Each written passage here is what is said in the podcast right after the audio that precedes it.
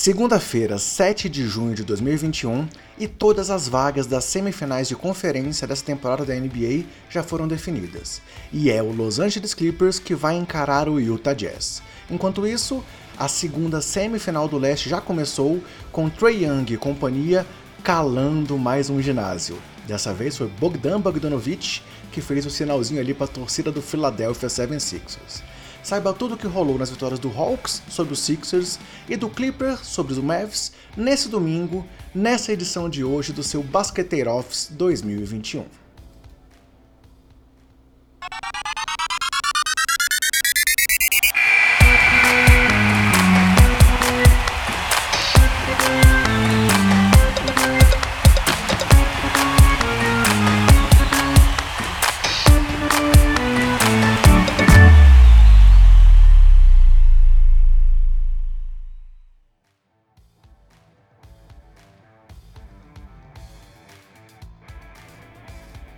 Fala basqueteiros! Eu sou o André Rocha e esse é o seu Basqueteir Office, o nosso giro, o nosso resumo da rodada dos playoffs da NBA. E hoje vamos falar do Atlanta Hawks batendo o Philadelphia 76ers, mesmo com a volta de Joel Embiid, e de Kawhi Leonard conduzindo os Los Angeles Clippers a mais uma classificação diante de Luka Doncic e do Dallas Mavericks. Mas galera, antes de falar dos jogos em si, aqueles recados gerais para você que curte o trabalho aqui do Basqueteiros.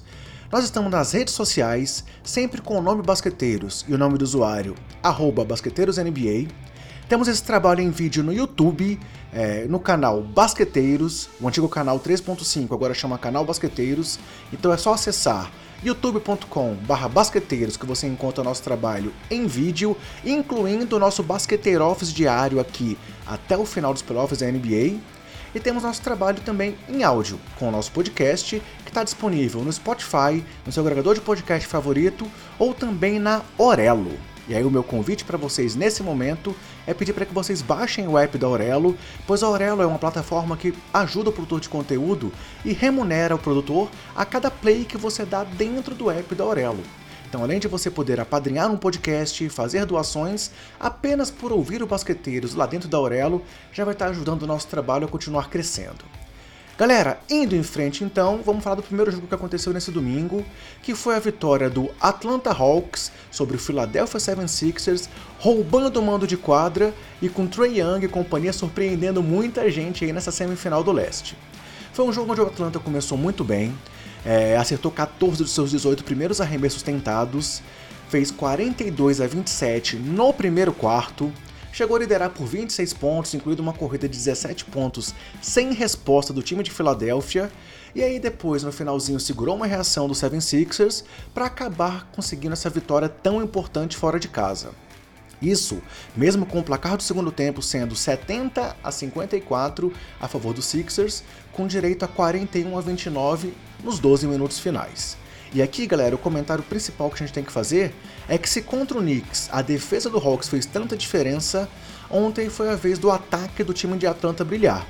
É, pois o Philadelphia foi a segunda melhor defesa da temporada, sofrendo apenas 108 pontos por jogo, e ontem tomaram 128 do Hawks, sendo 74 apenas no primeiro tempo. E um ponto-chave para essa vitória do time de Atlanta foram as bolas de 3, pois eles converteram 20 de 47 tentativas de longa distância nesse jogo 1, acertando 42% dos arremessos que tentaram, contra apenas 10 bolas de 3 de Filadélfia, que teve um aproveitamento apenas de 34%. E outro aspecto onde o Sixers mais uma vez deixou a desejar foram nos lances livres, com Atlanta acertando 95% dos lances livres que tentou, 20 em 21, enquanto Philadelphia, por mais que tenha acertado 24 lances livres, foram só é, foram 24 de 35 tentativas, um aproveitamento de menos de 70%. E outro destaque do time do Hawks foi o seu banco de reservas, com 34 pontos contra apenas 23 aí dos suplentes do time dos Sixers. E aqui uma outra curiosidade, galera. Nesse duelo entre titulares e reservas, todos os titulares do Philadelphia tiveram plus-minus positivo enquanto estiveram em quadra. Ou seja, o Philadelphia fez mais pontos do que marcou com seu time titular em quadra, enquanto todos os reservas de fila tiveram esse plus-minus negativo. Do contrário, Todos os titulares do Atlanta, apesar da vitória do time do Hawks, tiveram plus-minus negativo e todos os reservas do Hawks tiveram plus-minus positivo. Ou seja, foi realmente o banco de Atlanta que fez a diferença para que eles conseguissem essa importante vitória lá em Filadélfia. E o grande nome individual dessa partida, pelo time do Hawks, foi Trae Young, que teve 35 pontos, dos quais 25 foram no primeiro tempo, ainda teve 10 assistências e acertou 4 em 11 bolas de 3 tentadas. E aí, com mais essa partida de 35 pontos como visitante nesses playoffs, Trae Young se tornou o segundo jogador da história a ter 30 ou mais pontos nos quatro primeiros jogos que ele fez em playoffs como visitantes, um feito que apenas Karim Abdul-Jabbar tinha conseguido até hoje. Destaque também para Bogdan Bogdanovic, com 21 pontos e 5 de 12 nas bolas de 3, para John Collins, com 21 pontos, 7 de 9 nos arremessos e 3 de 4 nas bolas de 3, Clint Capella teve 11 pontos e 10 rebotes. E Kevin Huerter dominou e comandou o banco do Hawks com 15 pontos e 3 de 6 nas bolas de 3. E aí vale citar que nesse jogo o Hawks ainda não teve a presença de DeAndre Hunter, que esteve fora sendo poupado aí por uma lesão no seu joelho direito. Pelo lado do Philadelphia, que teve a volta de Joe Embiid após ele perder o último jogo da primeira rodada, é, Embiid voltou aí no sacrifício, né, dizendo que está lidando com dores devido à sua lesão no menisco, e mesmo assim foi o principal nome do time, com 39 pontos e 9 rebotes, além de 3 tocos, acertando 12 de 21 arremessos e 14 dos 15 lances livres que ele cobrou. Além de Embiid, destaque para Seth Curry com 21 pontos e 5 de 9 nas bolas de 3, para Tobias Harris com 20 pontos e 10 rebotes, além de 3 roubos, acertando 8 em 13 arremessos, e para Ben Simmons, que teve 10, 17 pontos, 10 rebotes, acertou 7 arremessos de quadra que tentou, mas acertou apenas 3 em 10 lances livres. Ou seja, dessa vez não teve o Reca Simmons, mas Ben Simmons foi muito mal na linha de lances livres e isso acabou prejudicando aí o resultado do Philadelphia, que agora sai em desvantagem e precisa vencer pelo menos um jogo em Atlanta se quiser se classificar e seguir aí na briga no sonho pelo título da NBA. O jogo 2 desse duelo vai ser na terça-feira, dia 7 de junho, às 20h30, com transmissão aqui para o Brasil do Sport TV. Galera, Agora eu quero lembrar vocês também das outras duas parcerias que temos aqui no Basqueteiros. A primeira é com o portal Jumper Brasil. É, temos nossa parceria a partir dessa temporada com o nosso podcast sendo publicado dentro do portal Jumper Brasil. Então, se você quer se manter bem informado aí sobre o basquete, sobre a NBA e quer esse outro caminho para encontrar o conteúdo do Basqueteiros, é só acessar lá o portal do Jumper que você encontra o Basqueteiros lá dentro também. E além disso, temos a parceria com a loja Odyssey. É uma loja de camisetas, uma loja virtual, com estampas criativas, uma linha especial só sobre NBA. E se você quiser comprar na Odyssey com 10% de desconto, é só usar o nosso cupom Basqueteiros que você consegue se beneficiar aí dessa vantagem da parceria entre o Basqueteiros e a Odyssey. Lembrando que eu sempre estou aqui ó, com camisetas da Odyssey e essa aqui em homenagem ao Shaquille O'Neal, o destruidor de tabelas no início de carreira dele lá em Orlando, também é uma, camiseta, um modelo da Odyssey. Indo em frente então, pessoal, o segundo jogo desse domingo foi o jogo 7, o tão aguardado aí, jogo 7 entre Los Angeles Clippers e Dallas Mavericks, que acabou com a vitória do Clippers por 126 a 111, com a classificação aí de Kawhi e companhia para a semifinal do Oeste.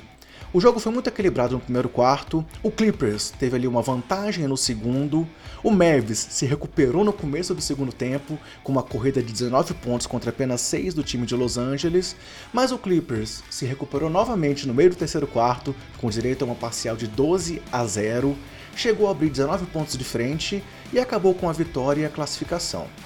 E é o destaque aqui é que esse jogo 7, o último jogo do duelo, foi a primeira vitória de um mandante nessa série, que tinha já entrado para a história como a primeira série de todos os tempos a ter os seis primeiros jogos vencidos pelo time que jogou fora de casa.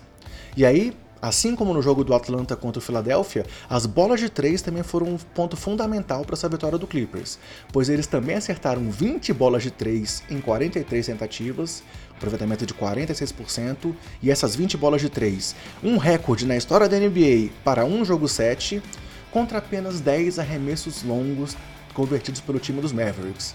Isso em 36 tentativas, o que lhes deu um aproveitamento de 27% apenas. Então, mesmo com Dallas tendo 47 rebotes contra 20 do time do Clippers, 62 pontos no garrafão contra apenas 32 do Clippers e 23 pontos de segunda chance contra 12, aí também do time de Los Angeles, é, não foi suficiente para parar o time de Los Angeles, parar Kawhi Leonard e conseguir aí levar Luka Doncic para sua primeira vitória em uma série de playoffs da NBA. Kawhi foi o grande nome do Clippers, com 21 pontos, 10 rebotes, 9 assistências, 4 roubos e um toco. Kawhi mais uma vez aí preencheu toda a linha de estatísticas e ainda acertou 10 de 15 arremessos e os 7 lances livres que ele cobrou.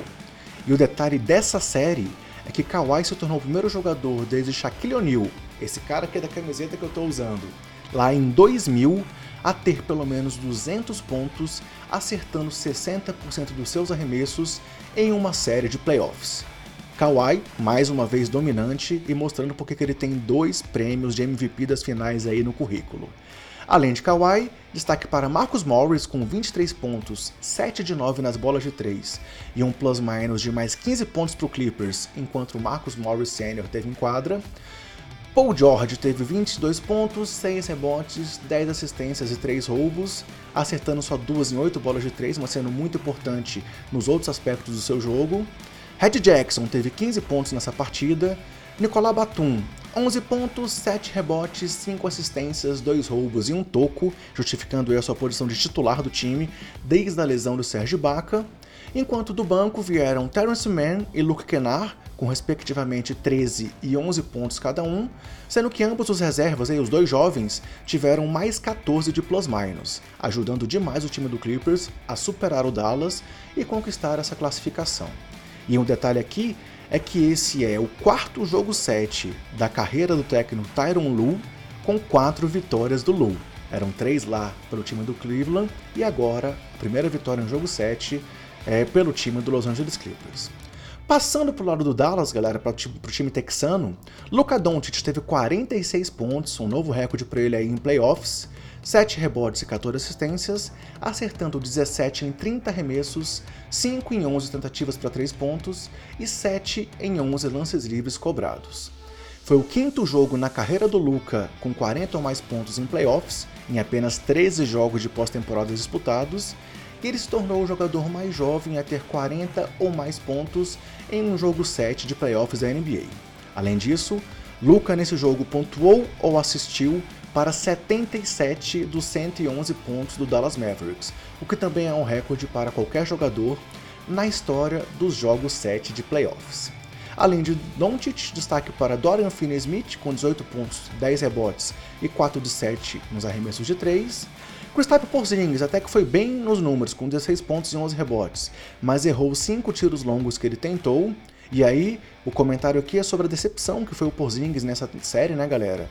Pois ele teve médias de apenas 13 pontos e 5 rebotes, com uma bola de 3 convertida por partida. E o detalhe é que o Porzingis, o Porzingão aí, que foi mal agora, recebe salários maiores do que Giannis Antetokounmpo, Bradley Beal, Drew Holiday, Julius Randle, Jamal Murray ou Jalen Brown. Não está justificando o salário que ele recebe, né? Além dos três, Boban Marjanovic teve um duplo-duplo com 14 pontos e 10 rebotes, acertando 7 de 11 arremessos, e Tim Hardaway Jr. teve 11 pontos, mas acertou apenas uma em 9 bolas de 3, teve menos 15 de plus-minus, e também foi um fator aí crucial para essa derrota do Dallas e para a classificação do Los Angeles Clippers. Um detalhe que vale destacar também, pessoal, é como Luka Doncic decaiu nessas partidas entre os quartos, mostrando o cansaço que ele demonstrou em quadra e que é difícil, mesmo para um craque do nível do Doncic, conduzir um time sozinho por quatro períodos. Se a gente for olhar aqui, a, o total de pontos deles por quarto em cada uma das em, nessa série, ele teve 85 pontos nos primeiros quartos somados, 71 nos segundos, 54 nos terceiros quartos e 40 nos 12 minutos finais das sete partidas. Da mesma forma, queda nos percentuais de arremesso, com 54% no geral no jogo 1 e 48% nas bolas de 3, para, por exemplo, 35% no jogo 7, com 28% de aproveitamento no quarto período. É, então é difícil demais, né? Viu aí que apesar do talento do Luca, se ele não tiver ajuda até os próximos anos, vai ser difícil o Dallas chegar adiante. E aqui uma comparação. Não é só uma provocaçãozinha, galera. Eu não tô dizendo que um é melhor que o outro, não. Mas Trey Young segue nesses playoffs, enquanto o Luca Doncic mais uma vez cai na primeira rodada.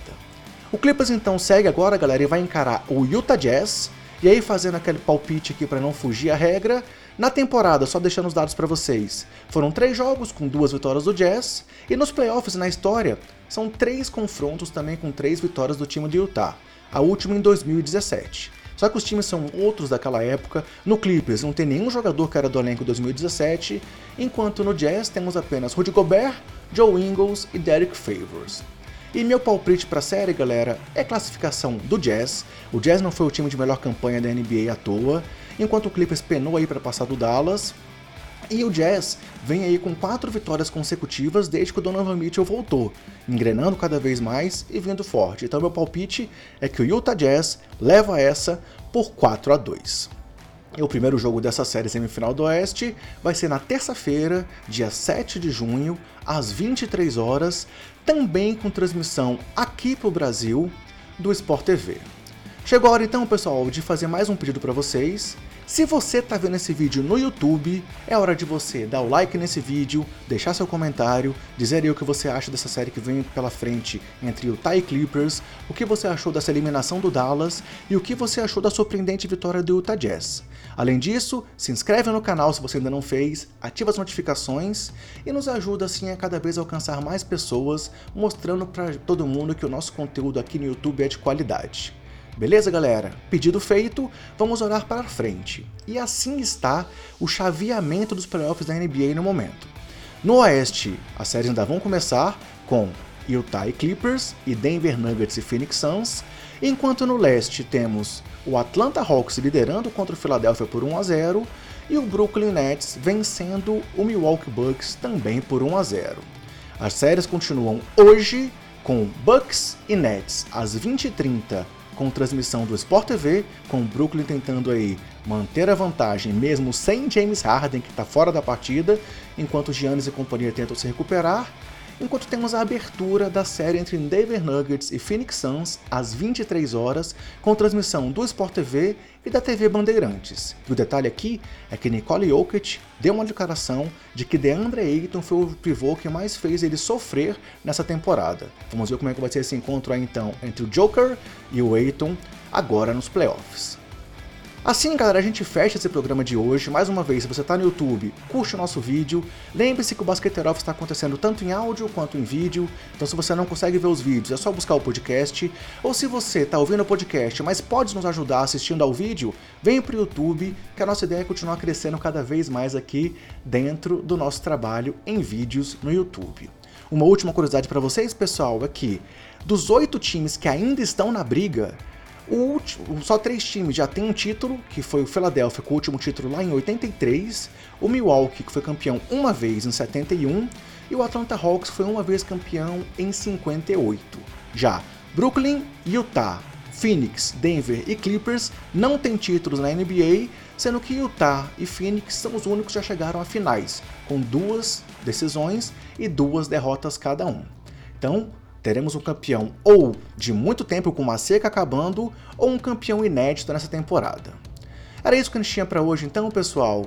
Mantenha o convite para você acompanhar nosso Basqueteiro Office. Tem muita coisa pela frente, tem muito playoff e a gente vai seguir aqui até o final. E aquele recado de sempre para você que acompanha o Basqueteiros. Se cuide, cuide dos seus e cuide do próximo. E aguardo vocês de volta no próximo Basqueteiro Office. Até lá!